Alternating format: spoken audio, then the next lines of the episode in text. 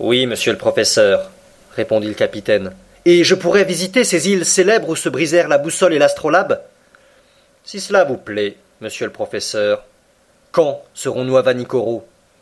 Nous y sommes, monsieur le professeur. Suivi du capitaine Nemo, je montai sur la plateforme et de là, mes regards parcoururent avidement l'horizon. Dans le nord-est émergeaient deux îles volcaniques d'inégale grandeur entourées d'un récif de coraux qui mesurait quatre milles de circuit. Nous étions en présence de l'île de Vanikoro proprement dite, à laquelle Dumont d'Urville imposa le nom d'île de la Recherche, et précisément devant le petit havre de Vanou, situé par 16 degrés 4 minutes de latitude sud et 164 degrés 32 minutes de longitude est. Les terres semblaient recouvertes de verdure depuis la plage jusqu'au sommet de l'intérieur que dominait le mont Capogo, haut de 476 toises. Le Nautilus, après avoir franchi la ceinture extérieure de roches par une étroite passe, se trouva en dedans des brisants, où la mer avait une profondeur de trente à quarante brasses. Sous le verdoyant ombrage des palétuviers, j'aperçus quelques sauvages qui montrèrent une extrême surprise à notre approche. Dans ce long corps noirâtre, s'avançant à fleur d'eau, ne voyait-il pas quelques cétacés formidables dont il devait se défier? En ce moment, le capitaine Nemo me demanda ce que je savais du naufrage de la Pérouse. Ce que tout le monde en sait, capitaine, lui répondis-je. Et pourriez-vous m'apprendre ce que tout le monde en sait? me demanda-t-il d'un ton un peu ironique. Très facilement. Je lui racontai ce que les derniers travaux de Dumont d'Urville avaient fait connaître, travaux dont voici le résumé très succinct. La Pérouse et son second, le capitaine de l'Angle, furent envoyés par Louis XVI en 1785 pour accomplir un voyage de circumnavigation. Ils montaient les corvettes La Boussole et l'Astrolabe, qui ne reparurent plus. En 1791, le gouvernement français, justement inquiet du sort des deux corvettes, arma deux grandes flûtes, la Recherche et l'Espérance, qui quittèrent Brest le 28 septembre sous les ordres de Bruni d'Entrecasteaux. Deux mois après, on apprenait par la déposition d'un certain Boven commandant l'Albermal que des débris de navires naufragés avaient été vus sur les côtes de la Nouvelle-Géorgie. Mais d'Entrecasteaux, ignorant cette communication, assez incertaine d'ailleurs, se dirigea vers les îles de l'Amirauté, désignées dans un rapport du capitaine Hunter comme étant le lieu du naufrage de la Pérouse. Ces recherches furent vaines. L'Espérance et la Recherche passèrent même devant Vanikoro sans s'y arrêter, et en somme, ce voyage fut très malheureux car il coûta la vie à d'Entrecasteaux, à deux de ses seconds et à plusieurs marins de son équipage. Ce fut un vieux routier du Pacifique, le capitaine Dillon, qui le premier retrouva des traces indiscutables des naufragés. Le 15 mai 1824, son navire, le Saint-Patrick, passa près de l'île de Tikopia, l'une des Nouvelles Hébrides.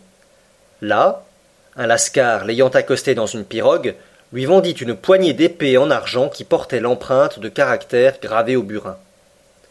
Ce lascar prétendait, en outre, que six ans auparavant, pendant un séjour à Vanikoro, il avait vu deux Européens qui appartenaient à des navires échoués depuis de longues années sur les récifs de l'île. Dillon devina qu'il s'agissait des navires de la Pérouse, dont la disparition avait ému le monde entier. Il voulut gagner Vanikoro, où suivant le Lascar se trouvaient de nombreux débris du naufrage. Mais les vents et les courants l'en empêchèrent. Dillon revint à Calcutta. Là, il sut intéresser à sa découverte la Société asiatique et la Compagnie des Indes. Un navire auquel on donna le nom de La Recherche fut mis à sa disposition et il partit, le 23 janvier 1827, accompagné d'un agent français.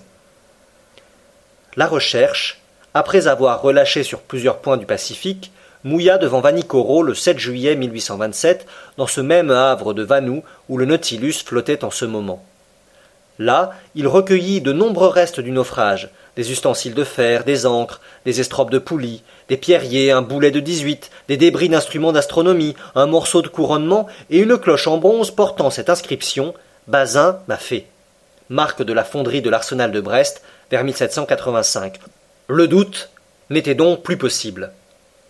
Dillon, complétant ses renseignements, resta sur le lieu du sinistre jusqu'au mois d'octobre, puis il quitta Vanikoro, se dirigea vers la Nouvelle-Zélande, mouilla à Calcutta le 7 avril 1828 et revint en France où il fut très sympathiquement accueilli par Charles X.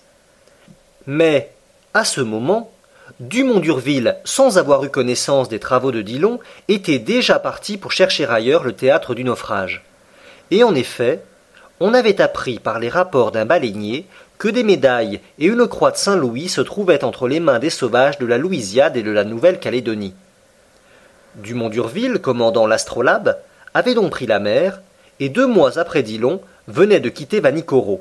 Il mouillait devant Hobart Town. Là, il avait connaissance des résultats obtenus par Dillon.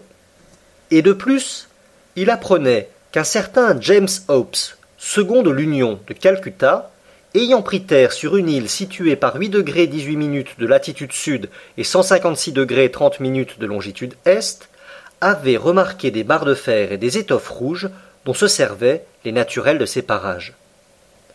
Dumont d'Urville, assez perplexe, et ne sachant s'il devait ajouter foi à ces récits rapportés par des journaux peu dignes de confiance, se décida cependant à se lancer sur les traces de Dillon.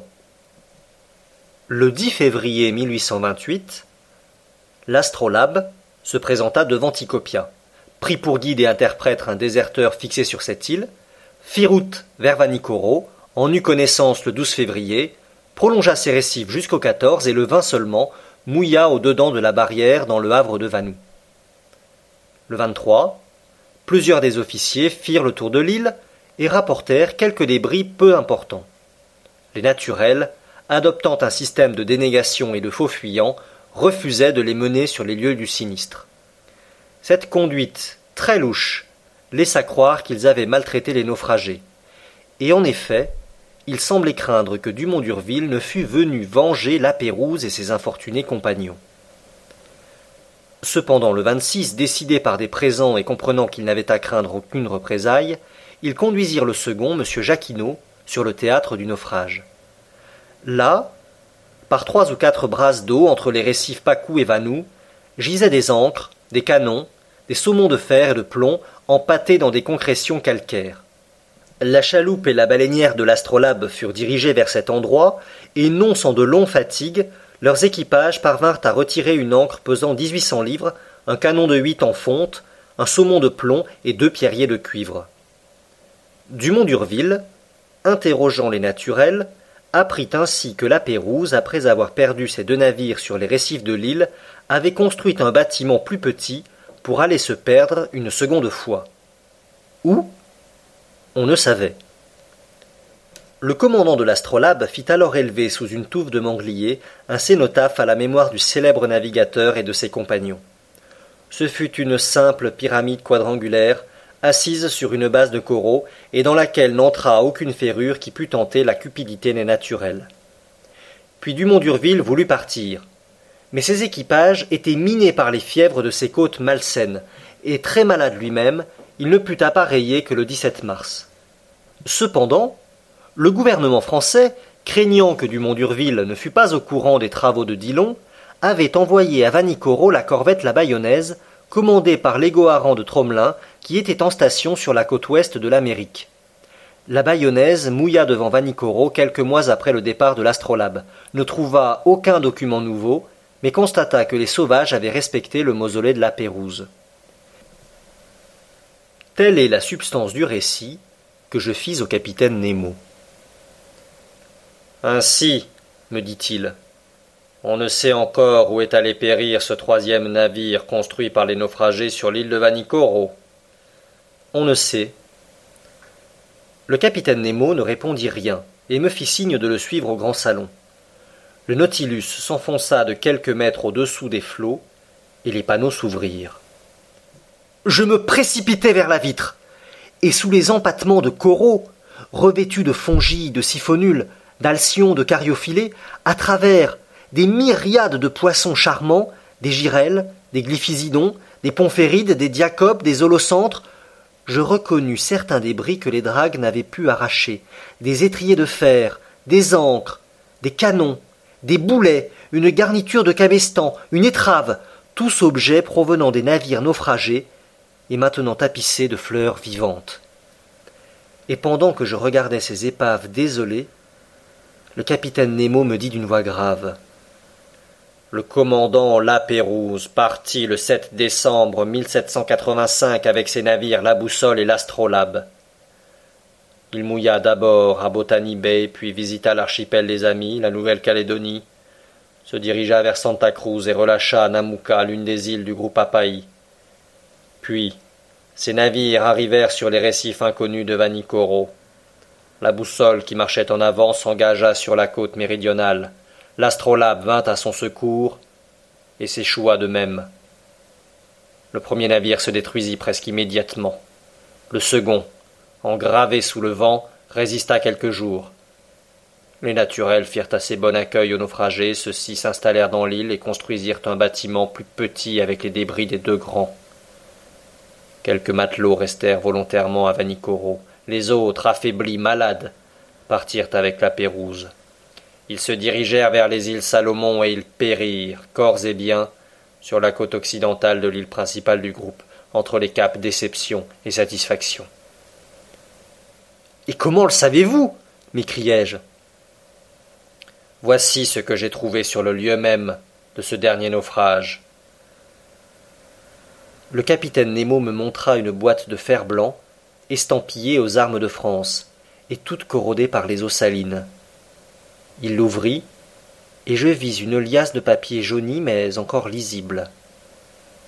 C'étaient les instructions mêmes du ministre de la Marine au commandant Lapérouse, annotées en marge de la main de Louis XVI. Ah. C'est une belle mort pour un marin, dit alors le capitaine Nemo. C'est une tranquille tombe que cette tombe de corail, et fasse le ciel que mes compagnons et moi, nous n'en ayons jamais d'autre.